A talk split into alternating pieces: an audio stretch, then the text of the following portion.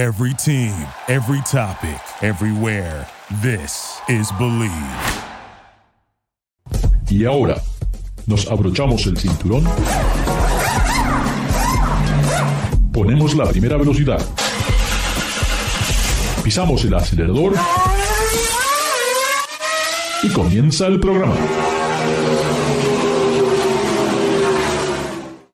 We're back. This is Ricardo, and we are in Garage Latino. Just like we do it every week, we try to bring you what's interesting in these crazy worlds of motorsports and the auto industry. Anything that has to do with engines, you know, we want to talk about it. So thanks again for your likes in Facebook. Thanks for making us grow. Remember, uh, we always got some gifts, so give us a good comment. We'll pick the best comment and we'll send you uh, this beautiful Jeep 4XE, huh? the electric Jeep that it's on coming pretty soon to the market.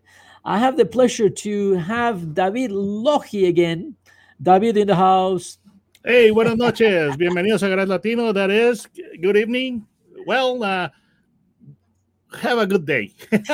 yeah, I mean, it's morning for me, so you must be somewhere in some cave in Mexico, but it doesn't Right. really matter.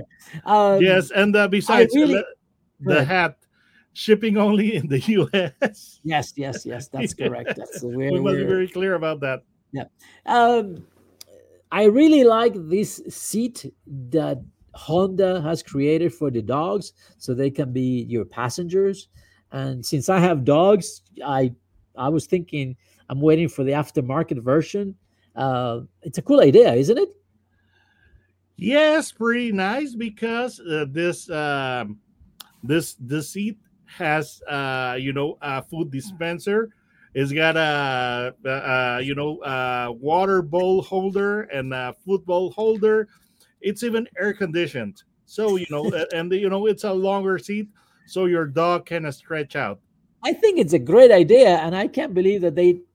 It was a joke. Why a joke? Just go ahead and do it. Yeah, but well, this it, it, it was for April's uh, full day, you know. Well, believe me, it worked. It brought smiles to people and no headaches, just like the last press release uh, or the last joke that Volkswagen did. you know, that, uh, Yes, but you know the there there seems to that that would be uh you know a golden opportunity for business. But let's see if, if they can uh, commit to it and get serious and uh, bring it to market. But it will be nice. I liked it. yeah. Uh, talking about getting serious, well, we know that loyalty it's very important for a lot of people when we talk about car brands. I'm not surprised that Ferrari is the, the, the brand with the highest loyalty in the automotive industry, almost 80%. I think it's 79.2% uh, that Ferrari owners go and buy another Ferrari. I'm not surprised. I am surprised that McLaren buyers, only 40% of them go back to buy a McLaren. Uh, companies like Volvo, which I thought they had a huge, you know, loyalty, the loyalty is only about 50%. That means 50% of people don't- wasn't it? yeah, but still, in, yeah, I mean, if I can tell you, uh, Volvo fifty-two point eight, it's still fifty-two. Uh, you know, I'm, I'm I'm surprised, you know, and I when brands, you know, uh, I, you know, Infiniti only thirty-three percent. I mean, that's scary. That means that seventy percent of the people do not come back to your brand. Is it is it really is this logical or or car buying? It's so emotional that breaks all barriers of common sense. No, it's not logical because cars are not completely logical. You know, uh, when you're purchasing purchasing a, a vehicle, yeah, you know, uh, your your uh, your emotions and also your uh, uh, logic comes into play, and uh, you know, so that would that, that wouldn't be so so logical. Now, um, one thing that uh, that is, is a very uh, a, a huge part uh, of uh, of the car buying experience is is uh, is the um the loyalty that you have to a brand, which is a very issue that we're uh, discussing here.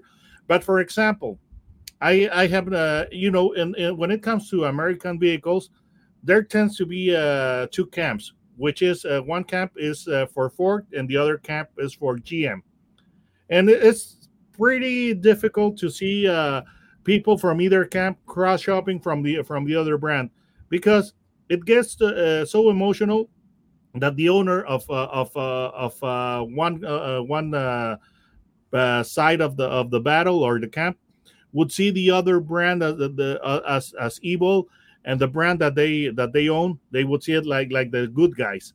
So you know it's it's very difficult to see uh, a buyer of uh, f-150 trading for a silverado you know Yeah, when, when, when the time uh, comes to to to uh, you know uh, replace the the vehicle. And it's a it's pretty uh, difficult uh, to see i don't know if uh, for example i own a uh, a jeep vehicle not the wrangler though but you know i i really like the brand because it it uh, i um i find that uh, it, it's uh, pretty close to what i like and and, and to my values. Right. it's practical it's rugged you know you can use it for adventure. So um it's, it's one of the of the, of the I- I- things I- where I you can that- get uh, or garner uh, loyalty. I think branding is the next step into into this world of, of of buying vehicles, and it's how you align yourself with the image of that particular brand, what they stand for, what they're involved with. Um, definitely, a brand that has grown tremendously. It's Kia. I mean, Kia was not even in the top 100 names, and I remember years ago sitting with an executive when Kia came to you know on the list it was the in the, in the 75th position and then they've been moving up constantly. Uh, so it's uh, it's very important when you when your brand is recognized like a coca-cola for example you know or levi's jeans you know or harley davidson for that matter. You know in, instantly you know what you're getting into it you know hey, this is what i get. So Yeah, because you know uh, they they come up with uh, with cars that uh, have good design, that have uh, good technology, and the the the, the you know uh, bang for the buck when it comes to Kia is pretty amazing because you can uh, a Kia is going to uh, be um, cheaper or uh, more economical or more affordable than vehicle from competing brands. Right. But uh, you know, um, so it's it's uh, it's something that uh, you, you know. Uh, uh, manufacturer can can screw up so bad that uh, you know it can drive away the the customer. It, Yeah. it can happen, but uh, for example, when it comes to the logical uh, part of the equation, you you would tend to uh, buy based on reliability, on uh, resale value, and how the uh, service is is turning out. but, to but I will I will add word of mouth. I will say the word of mouth is also very important because you will ask your friends, "Hey, I'm trying, I'm thinking about A. Should I go with A?" And you know, if if that company has been doing the right things for a long time, you're probably going to recommend it. A car that I recommend, and I'm maybe I'm biased, but I don't know. I think you know a Toyota vehicle. It's almost like a standard that they, this is what you get, right? Eh, it's going to run it's going to be it's going to long lasting reliable uh, it might not be the fanciest car it might not have the most luxurious interior but they have made want they they have made the great improvements on that.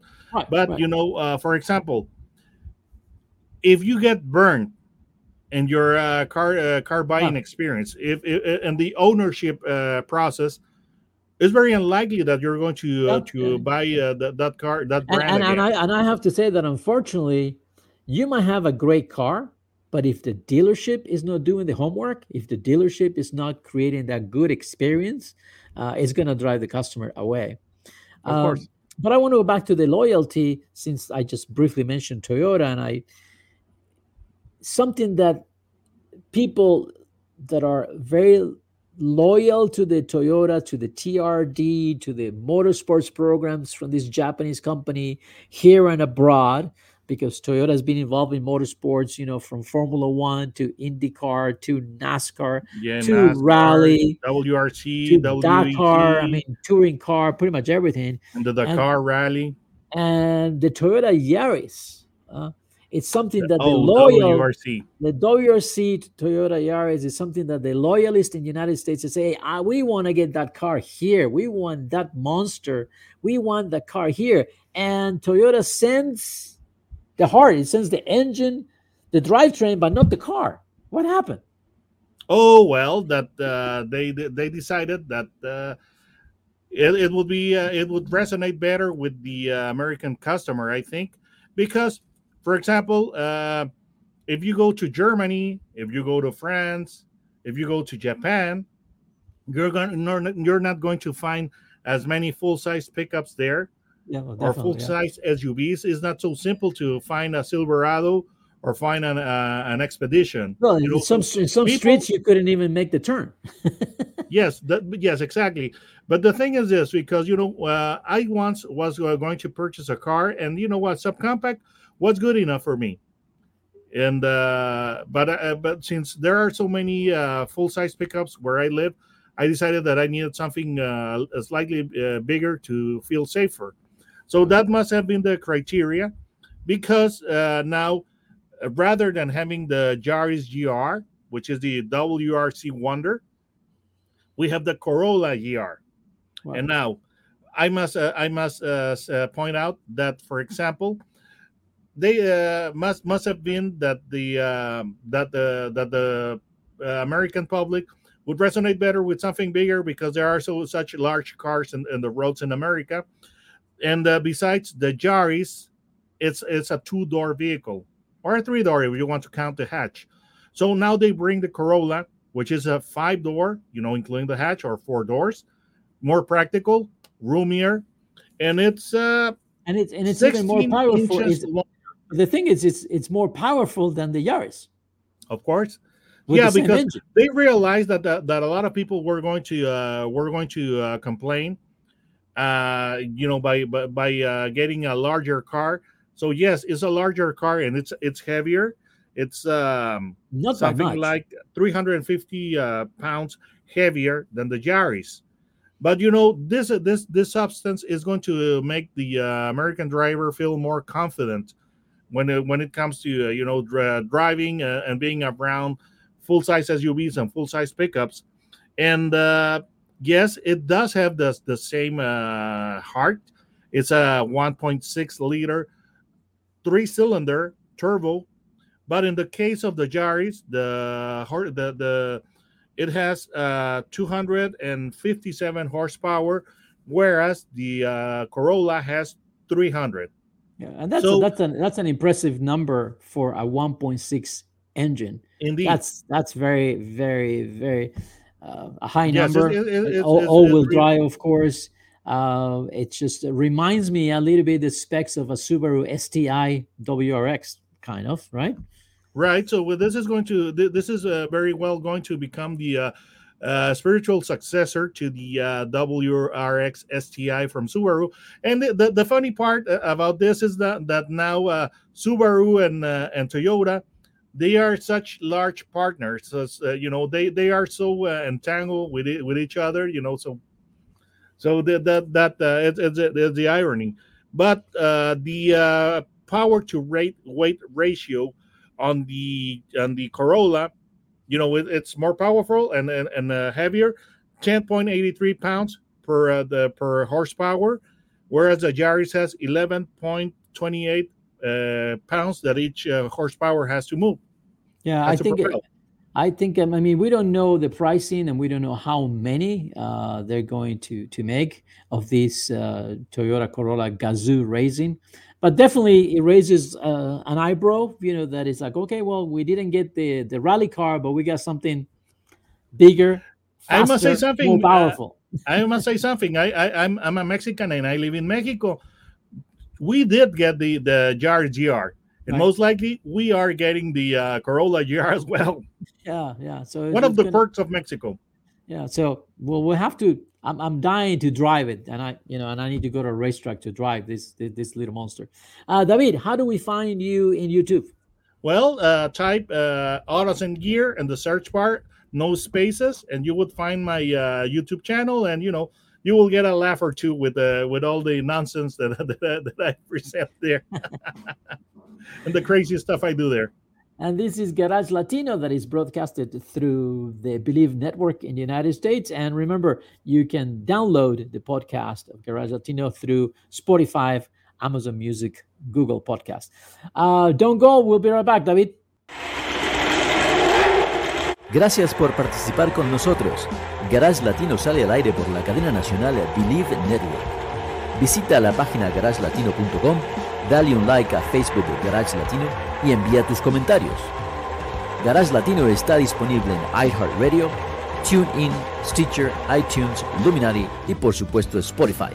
Así que baja el podcast y compártelo con tus amigos. Hasta la próxima. Thank you for listening to Believe. You can show support to your host by subscribing to the show and giving us a five star rating on your preferred platform. Check us out at Bleav.com and search for B L E A V on YouTube.